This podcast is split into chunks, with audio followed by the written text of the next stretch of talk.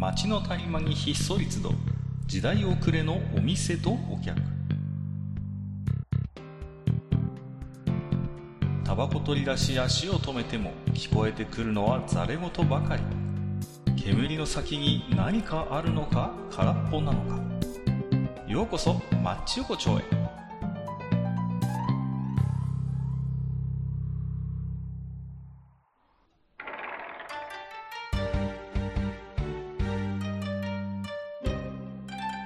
ゆう大将、まだやってる？ああ、ここいらっしゃいいらっしゃい。どうぞ。すいません。じゃあこちらに失礼させてもらってね。えいやー、ようやくね、えーうん春の訪れということなんですよ。えいやはいー、ね当にね、はい。全くでございます。うちもそろそろ梅が咲き始めてきて。おりまして。うちの庭にもえね、梅があるんですよ、実はね。えええええああ、ね、おっしゃってましたもんね。だいぶつぼみが膨らみ始めてね、あ、うんあのーね、雪をなんとか今年も耐えてくれたかと、ほっとしているところではあるんですけれどもね。はい。まあこうなってくるとね、いろいろこう、春の果物ってことでね、うちのね、息子なんかはイチゴが好きでね、ああ。おいちご買ってこいって言うんですよ。で今ちょうどね、並んでるじゃないですか、スーパーに。うんうんうん。なので、こう、いちご買ってくるんですけどね。うんうんうんで、まあ、今のいちごっていうのは随分甘くなってね、うんうんあの、本当に生で食べても甘くて美味しいのいっぱいありますけど、うんまあ、私らが子供の頃のね、いちごってのは酸っぱかったんだ、これが。まあ確かにそうでしたね。うん、ええで、大将も思い出してほしいんですけど、あの頃のね、いちごの食べ方って言ったら、例えばですよ、お皿にこう、ええ。ヘタを取ったいちごを入れて。牛乳入れてね、はい。で、こう、白砂糖ぶっかけてさ、で、こう、潰しながら食べるみたいなね。そういう食べ方したことありません？こいや僕はあの、プルジュアじゃないんで、そんう。な。いやいやいやいや、関係ない僕はそん僕あはそんそんな合成ないあー、でも大将僕より一回り若いからな。あのね、昭和50年代はそうやって食ってたのよ。いや、え、一回りじゃないでしょ。二回り違いますか？そんなに違う？ええ？まあまあ、そこはいいですよ。そこは曖昧にしときましょう、とりあえず。はい、そこ曖昧にしときましょうまあまあ、いずれ昭和50年代はそうやって食ってたんだよ。その、ね？はいで、はいあのね、はいこう、だから、あの、いちご潰すじゃないですか、牛乳の中で。はい、はい。そうすると、こうだんだんこうね、あの、牛乳にいちごの赤いのがこう染みてきて、ピンク色になったりしてね、あ、いいですねって感じで。で、白砂糖ぶぶっかけてくる。あ、もうとにかくね、酸っぱかったもんですから、あの頃のいちごは。そうやってこう食べてたわけです。コンデンスミルクなんてね、あんなこう、ハイカラなものなかったわけですよ。こうでも、あれはだいぶ最近なイメージですよね。ああ、もう昭和60年代以あ降ですよ、あれは。もう。ええ昭和なんか50年代はね、あの、あったんでしょうけど、我が家には登場しなかった、少なくともコンデンスミルクは。うちはもう白砂糖普通にぶっかけて食ってたんだよ。で、はいその時に、あのね、これは大将わかるかなわかんないかもしれませんけど、はいいちごスプーンっていうのがあったの。いちごスプーンっていうのが。知ってます？スプーン、知スプーンなんだけど、あのね、真ん中がちょっと反対側に凹んでんのよ。え真ん中が左辺反対側にへこんでるってどういうこと？い。あのね、いちごスプーンでググれば出てくると思うんですけど、あの、あ、だからそれなに潰しやすいように。そうなんです、そうなんです、そういうこと。あのね、あの、うん。いちごを潰しやすい、スプーンの、ね、背中が普通のスプーンみたいにさ、うん。こう、なんていうの、大、大面になってると、大面突面の大面になってるとはいはいはいはいはい、いちごが逃げるわけよ、つるんとこう。はいはいはいはい。潰しにくいでしょ？ええ。だけど、ねいちごスプーンっていうのは大したもんで、そこは部分が反対側にへこんでんだよ。べこっとこう。ええ潰す部分、背がね、スプーン。だから、いちごをしっかりキャッチし、しかもね、ちゃんとそこの部分、いちご柄になってんだよ、ちゃんとこえーう。で、いちごをね、すごく、いちごを潰すことに特化したスプーンというのがあったんですよ、当時。えー、ねえ、じゃあ、じゃあ、じゃあ各館地にはイチゴスプーンっていうのがあったあったあった。ねいや、っていうか、あの頃の昭和の、昭和の家にはどこにでもあったんだよ、いちごスプーンは。絶対に。もう、普及ちょ、ちょ、率ちょ、、普ちょ及率はそこはちょっ。と疑義が僕いやいや、そんなことない。絶絶対、絶対75%以上、昭和50年代の家庭にはイチゴスプーンはあった。75はちょっと、そ、なんか、まあいいや、まあいいや。あった、あったんだ。あいや、いや、はいはいどうぞどうぞじゃあリスナー、じゃあ昭和50年代を知ってるリスナーさんに、ええーアンケート取ればいいんですよ。絶対あったと思いますよ、イチゴスプーンは。。はい。でまあまあまあまあまあ。まあまあまあで、そうやってイチゴを潰して、はいこう、はい食べる。白砂糖ぶっかけてっていうね。はい、はい。それを、令和5年3月1日、僕はやりたいなと思ったわけ。あの頃の食い方をしてえな、ね。あ懐かしいなと思って。で、えー、まあ、いそいそとイチゴを買ってきて、えー牛乳をかけて、えー白砂糖ぶっかけて、さあ、潰して食べようと思った。我が家にイチゴスプーンがないんだよ。まあ。令和5年。そう。あのね令和5ー、年ねえっと、で、まあ、おおよそ40年前ですか？まあねそうですね。40年前にはどこの家庭にまた、えー、かか調べ75%以上普及していたと思われるイチゴスプーンが、はい。はい。えー我が家にはないし、今どの世帯にもないと思う、ほとんど。ね？はい。もうだからはい、潰しづらいことこの上ない。なるほど、なるほど。もなるほどう、みんなイチゴがつるんつるん、つるんつるん逃げてくんだよ。もえ、うさフォークじゃダメなんですか違う、違うんだよ。大将くん。違うんだよ。はい。はい。フォーフォークで潰すのと、イチゴスプーンで潰すのはね、全然違うんだよ。あの、フォーフォークだと、ね、あの、要は、こう、ちょっとこう、縦に、筋、筋状に潰れていくわけだ。あ、まあまあまあ、なるほど。で隙間があるわけですからはいはいはい。ねそうんうんうんえうん。だけど、イチゴスプーンは、あの、穴が開いてないからね、筋あの溝もないから、そういう意味で言えば、そのまんまぐにゅっと潰れるのよ。あ、あの、か、か、か、か先生、ちょっと一つ聞いていいですか？なんはいはいいいとりあえずその、えっと、カカさんの食べ方によると、いちごは潰れなきゃいけないんですよね。潰ら、潰れなきゃいけません。はい。えず潰れるっていうのが、まず、あの、第一条件とか絶対条件なわけですよね。そうです。そうです。そそうれは。単純にまな板で潰して入れりゃいいんじゃないですか？え？なんだって？いや、まな板で潰して入れりゃいいん違うんだよ。違うんだよ、大将くん。そういうことを言ってるんじゃないんだよ、これは。あのね、あの、はいはい。はい。どうぞどうぞ。器にね、はいあの、ガラスの透明の器にイチゴ入れるじゃないですか。で、牛乳入れるでしょ？まだ潰れてないから、こう、真っ白な、こうね、ええ牛乳は真っ白になってます。いいですか？はい。はいね。はい。真っ白。はい。で、そこでおもむろに、ええこう、牛乳の中にイチゴスプーンを突っ込んで、その、背中でギューッとイチゴを潰すと、イチゴがメリメリメリっと潰れて、ええ。その、赤い果汁を出すわけですよ。それによって、え徐々に徐々に白かったそのえ、え。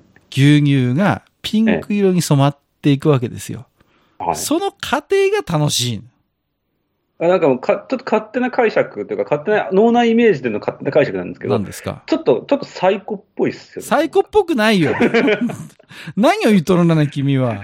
なんかあの、ちょっと、ちょっとだ、だ一昔前のなんかこう、違います違います。あのね、メリメリメリっとイチゴを潰して、でそのだなんかこう赤い、赤いのが出てきて赤い果汁が出でてう、んそう排そうそう。水溝の中にブワーって流れて排水溝じゃないっつうの。急に、急にスプラッタ映画みたいにしないでくださいよ。あの、はいそういうことじゃないんだよ。そうやって、だから、徐々に、だから、牛乳の中でイチゴを潰さないと意味がないんですよ。なるほど、なるほど。うん。それができるのに特化したスプーンが、イチゴスプーンだったってわけ。ああ、いや、まあまあまあ、わかりました。まあまあ、じゃあ、とりあえず、その、あの、流れとして、まず、うんうんうんえーっと、えー牛乳とグラニュー糖と、うんえーいちごがいると。そうです。で、えーヘタを外したいちごをスプーンで、えーっと、まあ、全部ミックスした状態で潰すと。ぐんぐん潰すと。で、その後どうやって食べるんですか？その後、それを、そうすると、あの、すくって食べるのよ、そ。ぐじゅぐじゅになったやつを。ぐじゅぐじゅのままそのね、いちごのそのぐじゅぐじゅがうめえんだ、これが。なるほど。このね、だから、うんその、ミキサーとか使ってるわけじゃないから、完璧に均等に潰れてるわけじゃないのよ。ちょっと完全にぐじゅっと潰れてる部分もあれば、ちょっと果実感が残ってる部分もあるわけ。はいはい。その変化が楽しいの。あ、今、完璧に潰したイチゴ食ったな。あ、ちょっと中途半端に潰れたイチゴ食ったな。あ、でもこれもうまいな。みたいな、そういうこう、イチゴの潰れ具合にばらつきがあるのが楽しい。あなるほど。そこで脳内か、脳内のちっちゃいカカが暴れるのが楽しいっていうことですね。そうそう、まあまあ。あのね、いや、あの、これ、この食べ方は決してね、僕の異常な食べ方ではないからね、言っとくけど、あの頃の昭和昭和50年代の少年は、少年少女はそうやって食べてたの。みんなえー。っと僕ね、58年生まれなんですよね。はいはい。あ、もうだ、だ、だ、ダメじゃん。だって、物心ついたらもう60年代じゃん。だから83年なんですよね。せあの西暦で言うと83年なんですけど。僕は昭和、あれ、僕1970年代生まれだからね、自慢じゃないけど、自慢にもなんないけど、何の自慢にもなりませんけど、ええだから物心ついてもまだ昭和50年代だったわけですよ。なるほど、なるほど。そうそうそう。で、よくよく考えてみると、あの、まあ、僕、そのリアルタイムで克明に、克明にね、あの、記憶してるわけじゃなくて、まあね、いろいろこう、うん。あの、まあ、いろんな歴史とか、まあ、そんなのをね、こう見てる中で言うと、あれなのかな、なんか、その辺でなんかすごく違うことがあったのか、僕、本当に、そんなの友、友達ん家でもそういう記憶ないんですよね。あのね、いや、まあね、あの、この食べ方は、すごいあの頃メジャーだったんだけど、いちごがね、ままずとにかく甘くなった品種改良でね。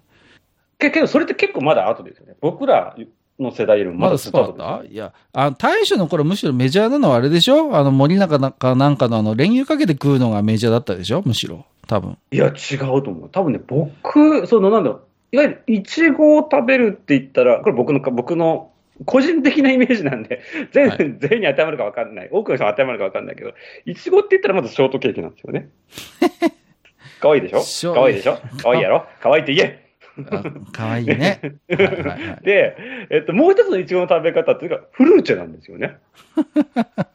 はあはあはあ、まあまあ、うん。だから、その、なんだろう。いちごを牛乳で割って、ジュブジュブさせながら、うんそんなスプラッターみたいなことしながら、サイサイケデリックな食い方を、僕は初めて今聞いたわけなんですよ。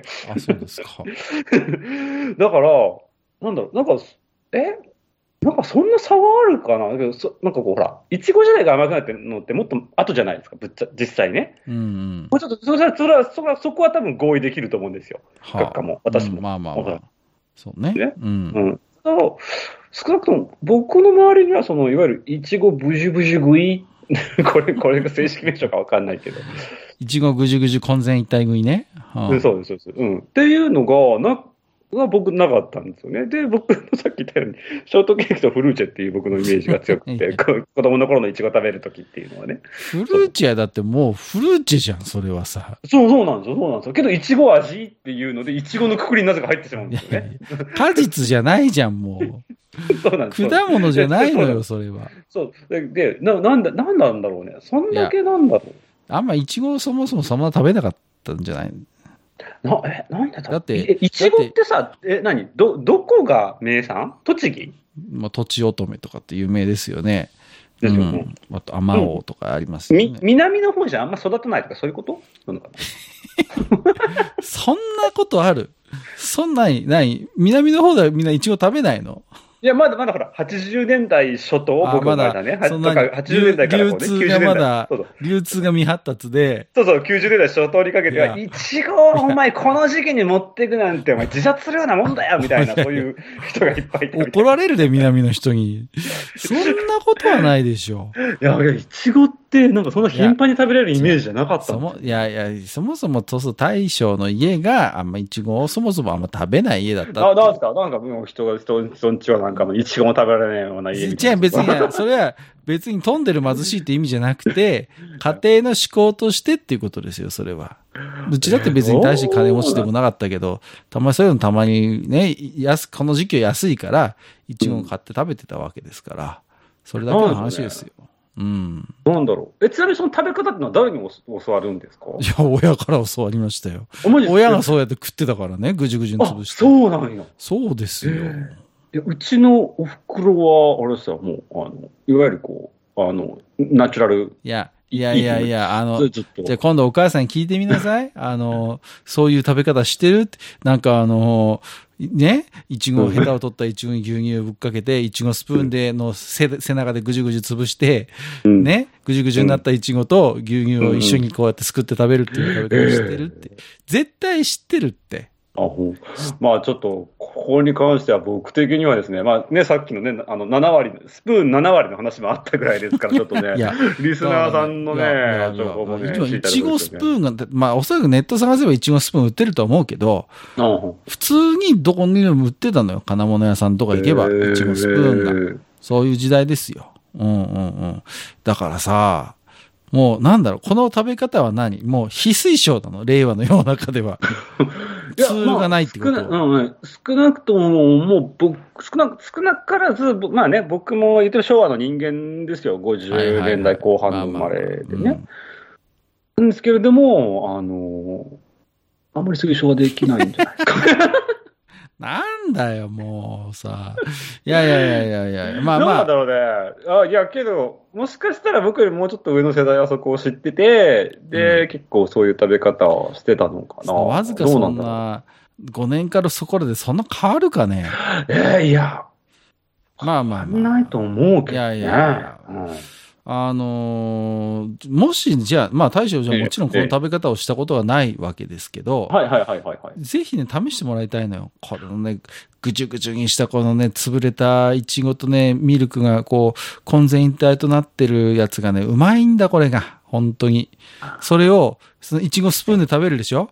これが食べづらいんだ、これが。だってさ、わかるでしょ？一だってスプーンの背の部分をさ、逆にも盛り上がらせてんだからさ、その分、墓がいか入らなない入らないわけよ、スプーンに。ね？それがまたいい、それが。その、いっぺんにだからガーって食えないわけ、そのスプーンとしての、すくう機能を半分犠牲にしてるから、いちごスプーンは。だけど、それでちびちび、ちびちび食うこの潰れたいちごがうまいのよ。ね？ぜひ試していただきたい。はい。まあリスナーさんで、も、まああのえこの食べ方をしたことがない人いらっしゃると思います。ね。えはいはいはい。年配の方は大体やってると思います。僕も含めて。だけど、ね、この前みたいに高校生がたまに聞いてるからね、このラジオを。そうですね、そうですね。いや、まあ、高校生は100%知らないでしょ、この食べ方は。いや、いや、いや、そりゃそうだよ。だってね、あの、ちょっと話がガラッと変わるんだけど。何ですか？あの、ガガラッと変わるんだけど、2月にね、武藤が引退したんですよ。引退したね。引退しましたね。で 内藤、僕ね中村とやってたねそうそうそうそう、内藤とやって。内藤だよね内藤で、で、あの、僕、それまでだいぶプロレス離れてたんですよね、正直。はいはいはいで、久しぶりに武藤、もう、武藤動けないじゃん。ね、もう膝がボロボロなの。のよ、もう。もう、もう歩き方じじいだよっていうレベルじゃん、本当に。しょうがないよ、もうだって、若い頃からそう。で、さうんそう。ね、試合が終わって、そのね、内藤からすると、内藤と同い年なんだよね、俺。あ、そうなんだ。確か。内藤哲也と？たえ、なえ確か、確かそんなんだったと思う。あの、そうなんだあ、そうだったか、ちょっと忘れたけど、ああの、まあ、近しいうん。世代なんですよ、ね。はいはいはいで、あ、で、それがこうね、あの、まあ、コメントとかね、いろんなのをしてて、あ、そっか、武藤もう60なんだ。いや、いろいろ思うとなんか、本当にだから、もう俺らもだいぶ年取ってんだな、みたいなのを、だからしみじみこうね。何の話をしてるんですか？いやね、いや、本当に思い武藤ました、ね。の話で、武藤の話でじゃあ1枠取ろう、じゃあそれをね。わかったわかった。ちょっと、ちょっと、じゃあ、あれですね。あの、どこかで一枠、いいよ、俺は、俺は詳しいよ。スペースローンウルフの頃から知ってるから、俺はね。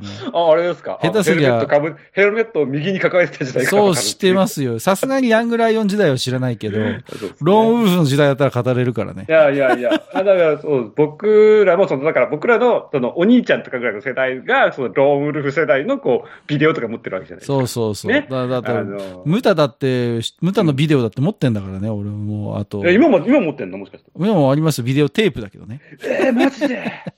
え、何それ、それ、え、何 ?WCW の時代？WCW 時代のやつですよね。うん。いや、あちょっとこれ一枠取ろうか。いやいやいやいや。あーそうです。あと、新崎人生が博士として、はいムタと絡んでる時のビデオも持ってますよ。あれは、いや、あれが一番に、ムタとしてはエグかった試合な気がするよね。外場ですよね。あの、持ってきて、後ろに血で、死って書くやつでしょ。ねそうそうそうそう。あれ？いやよ、よくあんなにケレン味たっぷりにやって、歌舞伎に、歌舞伎に歌歌舞伎舞伎に歌舞いてね。うん。そう。で、それでもなんか説得力がもあるっていうのが、本当あの、武藤、まあ、まあ、まあ、ムタの凄さだったよ天才なんですよ。。天才なんです。本当にそうもう本当にもう、ね、そう、だって、ヤングライオン時代から、ね、うん。あの、空中殺法許されてたんですよ。普通はうん、うんうんそんな時代じゃないですよ。若いやつは、そんなね、ね、必殺技なんて持ってんのほかみたいなね。そうそう、もう全員とりあえず黒パンとレガース履いて、そうそうそう。ね。ね、それでマッチアップしてから始まるっていう、そういう。そうそうそう。もうね、か大体そういうさ、体固めとかで勝てばいいみたいな時代じゃないですか。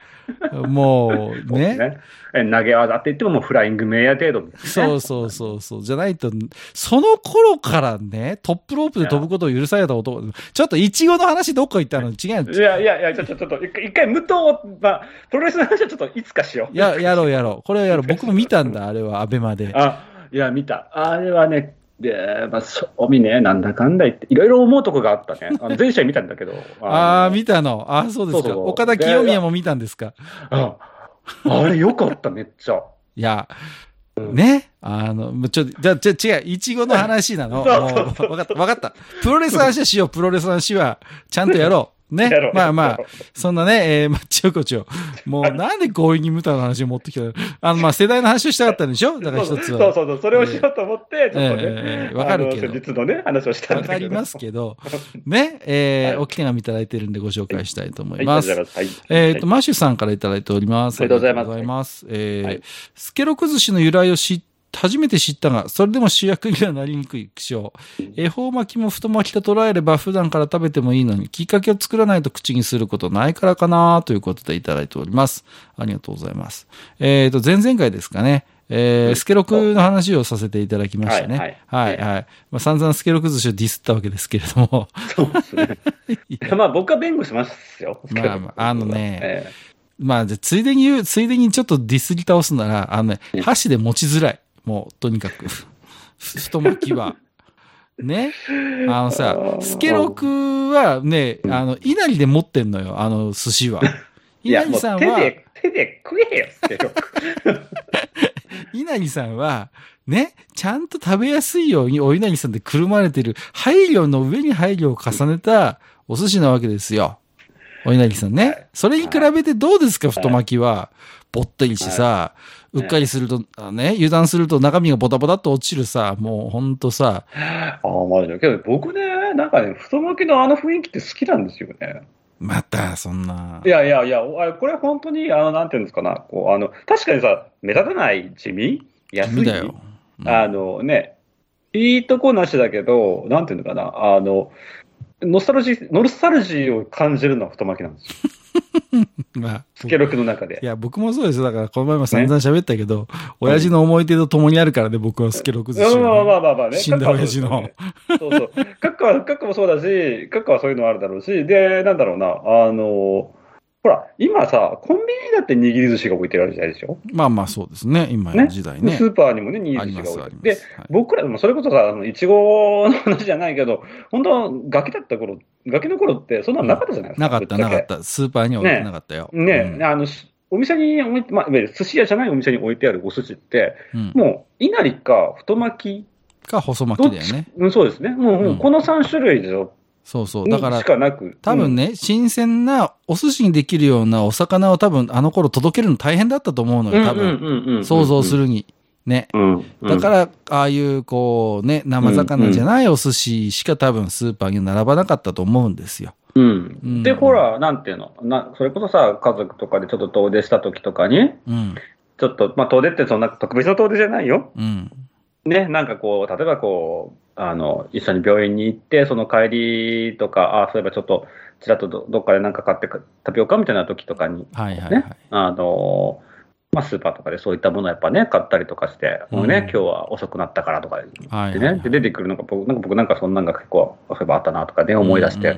でそんなのね、やっぱね、巻き寿司さんって、あの、言ってしまえばチキンラーメンと同じで、あの、巻き寿司覚えてますか？そういうとこなんですよ。出た、出たよ、こううんちょっとマクロスっぽくするやつ。まあそうなんです、よまあ、まあ、あのね、ノス、でもね、ノスタルジーに頼ってたらさ、食べ物としてはね、あの、一軍には立てないんじゃ。もうさ、閣下さ、武藤が言ってたじゃん。え？思い出には勝てねえよって言ってたじゃん、武藤が。またそうやって強引に話を出して。いや、もう武藤万能だね。最後に蝶の俺とやれって言ってね。こうあれ、しびれたね。あれマジで。熱かったね。よ三重。視ね。まあ、橋本が随分し、ね、死んじゃいましたけど、ずいぶん前にね。ねねあれは無党らしい反、無党らしい、無党らしい反則だなって思って、なんかちょっと、最後は最後なんか最後、笑顔でね。紆余曲折があるのよ、あの二人も、決してこそううね。あのーずっと仲が良かったわけじゃないしまあ、同門、同期入門ですけど、あのーね、不思議なもんで、運命はね、あの二人をこう、なぜか話そう話そうとするんですね。そうそうそうそう、うんもう本当に、それこそね、あの、ムトちゃんだって、もう、しょっぱ、さもう本当早いうちから、ととりあえずお前海外行っとけって言そうそうそうそう、みたいなね。そうなんですよ。うでだね、長野は長野でちょっとしばらくパッとしなかったんだけど、やっぱり一皮向けてね、こう、うんうんちょっと黒のカリスマって言われるようになってさ、こうね、でも、うんそうなると今度実は、えー、運命のいたずらなんですね。ただ、プロレスの話じゃんかよ。かかかかか、僕がやめやめ、長くなるからやめよそうですね、もう、もう前日時代とか、あの、うんレッスルワンの話もできるよ、俺は。もうね、武藤と長野を語り出すと、大体日本のプロレス全体の話になってくるそう、あの頃のね、その、あの、U 以降の話は、そうそうそう、第二次 U 以降の話は大体できるんですよ。この二人の話をすれば。あの、高田の羽、高田の足が折れてからがもうっていうね。あそこがターニングポイントですから。そうですね。そうそうそうそう。でもそこはもう間違いない。いやもう分かった。今度やろう、この話はね今度やる、。今度やる、今度やる。これい、今度やるいちご、いちごの話なんじゃよ、今日は。えっとね。はい。まあ、そんなこんなで、今日は、えはいー、いちごの話から、なぜか、えー、武藤刑事の話になるっていうね。うん変な話になっちゃいましたけども、まあ、あの、ぜひリスナーの皆さんでね、あの、そうやってイチゴを潰して食べたことがない方いらっしゃったら、ぜひね、あの、いちごスプーンを買ってから、えー試していただきたいということですね。美味しいからね本当にこのぐじゅぐじゅにしたいちごが食べてみてください。まあ、もうもう僕は未体験なんですけど、まあ、あの、いちごのスプーンがほん70%以上の昭和の家にあったのあか問題いやいやいやいや、和昭和50年代の75%以上の家庭には絶対いちごスプーンあったと思いますんで、これは、閣下が大胆、いやいや、絶対あったって。絶対あったのよ。まあまあいいや、それは。あの、はいはいリスナーさんの中で、えー、いや、そうだっていう人とか、そうじゃないっていう人もいると思いますけど、賛否両論あると思いますけど、まあ、その辺また置き手紙でご意見頂戴 それから、えー、武藤刑事の俺的ベストバウトある方はぜひそれも含めて、置き手紙いいただけいや、もう、さ、俺的ベストバウト、もう大体8割はもう分かるわっていう話ああ、まあ、そうね。ね。いや、高田、だから、優斗の、あのーね、うん。全面対抗戦で、あの、高田を、4の字だっけ ?4 の字で倒したんだよね。あえて、そう、ドラゴンスクールと4の字っていう、もうさ、藤波かっていうさ、どだからさ、もう何十年前の技だよみたいあえて、クラシックなプロレス技で、そう。あの、最先端とされていたた U を、U を潰すっていうね。あのぶち折るっていうのを、本当の大黒柱を、そう、そう。ねだってあの頃高田って最強って言われてたんだからね、ねリアルに。そう世界で一番強いって信じられてたんまあ、だから、だから、どんどんどんどん 引っ張られるのよ、プロレスに。いやー、ええ。武藤の引力半端ねえな。本当いや、これは全部武藤さんのカリスマがなせる技ですね。はい、えーはい。ということで、結局何の話をしたかったかよくわかんないんだけども、えー今日からね、はい。これから、はい。えっ、と、はい、帰って、えー、武藤刑事の DVD 買って帰ろうかなと思いますんで。また、また俺、新日のサブスクに入るわ、じゃあ。じゃあ、えー、ということで、えー今日も大将どうもありがとうございました。はい、はい、ありがとうございました。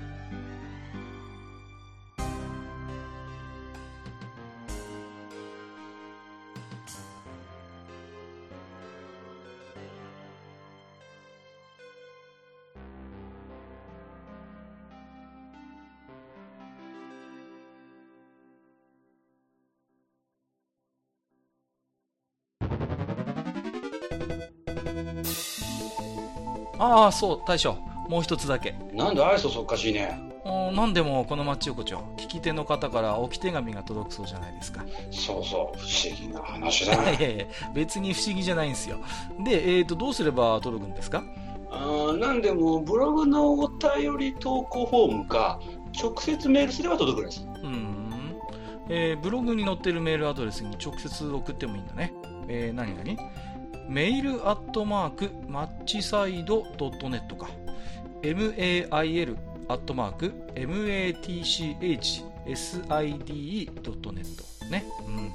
公式ツイッターでは番組更新のご案内や予告が載るらしいし、ハッシュタグマッチ横丁をつけたつぶやきも番組で紹介する場合もあるみたいだよ。うん。じゃあ、一応フォローしてみっか。皆様のお手紙、おお待ちしております。